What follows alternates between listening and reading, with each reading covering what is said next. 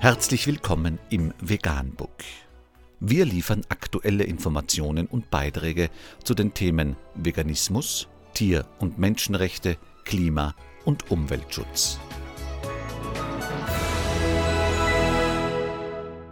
Dr. Med Ernst Walter Henrich am 4. Jänner 2020 zum Thema Erstklassiger Artikel Grenzen der Empathie unter www.taz.de ist nachfolgendes zu lesen.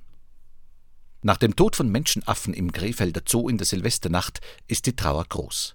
Dass sie eingesperrt waren, bekümmert dagegen nur wenige. Deutschland und die Welt trauern. Auf Facebook, Twitter und vorm Krefelder Zoo. In der Silvesternacht hat dort das Affenhaus gebrannt. Mehr als 30 Tiere sind gestorben. Collagen in Schwarz-Weiß mit Bildern der verstorbenen Orangutans, Gorillas und Schimpansen kursieren in den sozialen Netzwerken. Hundert Leute sollen vor den Toren des Krefelder Zoos Trauerwache gehalten haben. Bilder zeigen ein Meer aus Kerzen und Blumenkränzen. Die Polizei geht davon aus, dass eine Himmelslaterne die Brandursache waren. Dabei handelt es sich um Leuchtkörper, die in Deutschland verboten sind. Am Tag nach dem Unglück haben sich drei Personen, die solche Laternen aufsteigen ließen, selbst bei der Polizei gemeldet. Die Behörden ermitteln. Die NGO Rettet den Regenwald nimmt den Unfall nun zum Anlass für eine Petition, die privates Silvesterfeuerwerk verbieten lassen will. Das produziere ohnehin nur Müll und der Lärm sei für Tiere in Städten der Horror. Über 25.000 Menschen haben in wenigen Tagen unterschrieben. Himmelslaternen, die die Brandursache waren, sind jedoch in Deutschland sowieso schon verboten. Darum sollte man den Unfall eher als Anstoß sehen, ein anderes Problem zu thematisieren, so sehen es andere Tierschützer, nämlich dass die Menschenaffen im Krefelder Zoo überhaupt eingesperrt waren. Der Fokus bei der öffentlichen Trauer liegt vor allem auf den toten Menschenaffen. Für sie scheinen sich die Menschen mehr zu interessieren als für die Nagetiere und Vögel, die ebenfalls bei dem Brand getötet wurden. Woran das liegt? Die DNA von Menschenaffen ist zu 98,4 Prozent deckungsgleich mit der DNA des Menschen. Das zeigt sich zum Beispiel in ihrer menschenähnlichen Mimik und ihrem Sozialverhalten. Sie sind uns ähnlich, deshalb fühlen wir mit ihnen und sind besonders erschüttert über ihren Tod. Unsere Empathie für die Tiere geht jedoch nur so weit, dass wir es als tragisch empfinden, wenn sie, wie in Krefeld, bei lebendigem Leibe verbrennen. Nicht aber, wenn sie ihr Leben lang eingesperrt sind. Tierschutzorganisationen klagen schon lange an, dass besonders Menschenaffen unter ihren Lebensbedingungen in Zoos leiden.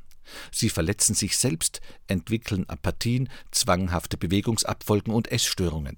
Schon seit mehreren Monaten laufen dazu zwei Petitionen für den Schutz und die Rechte von Menschenaffen. Menschenaffen raus aus den Zoos, fordert Peter. Steuergelder sollten statt für Zoos in Zukunft für den Schutz der natürlichen Lebensräume von Menschenaffen verwendet werden. Rettet den Regenwald e.V. richtet eine Petition an die UNESCO, in der sie fordern, Menschenaffen zu einem lebendigen Welterbe zu erklären.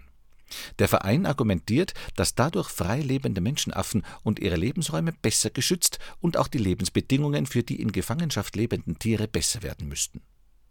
Wenn das Leid von Menschenaffen so viel gesellschaftliche Anteilnahme und Trauer erzeugt, wie der Unfall in Krefeld suggeriert, dann sollte auch darüber nachgedacht werden, inwiefern es moralisch vertretbar ist, diese Tiere überhaupt in Gefangenschaft zu halten.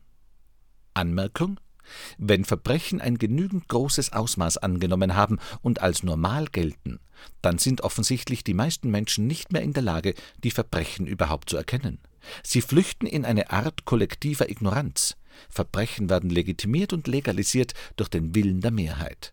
Das gilt nicht nur für Zoos, sondern auch für Tierprodukte von Nutztieren, Tierversuche, Angeln, Haustiere, das Füttern von Haustieren mit dem Fleisch von ermordeten Nutztieren, Jagd und so weiter. Mehr dazu unter www.daz.de.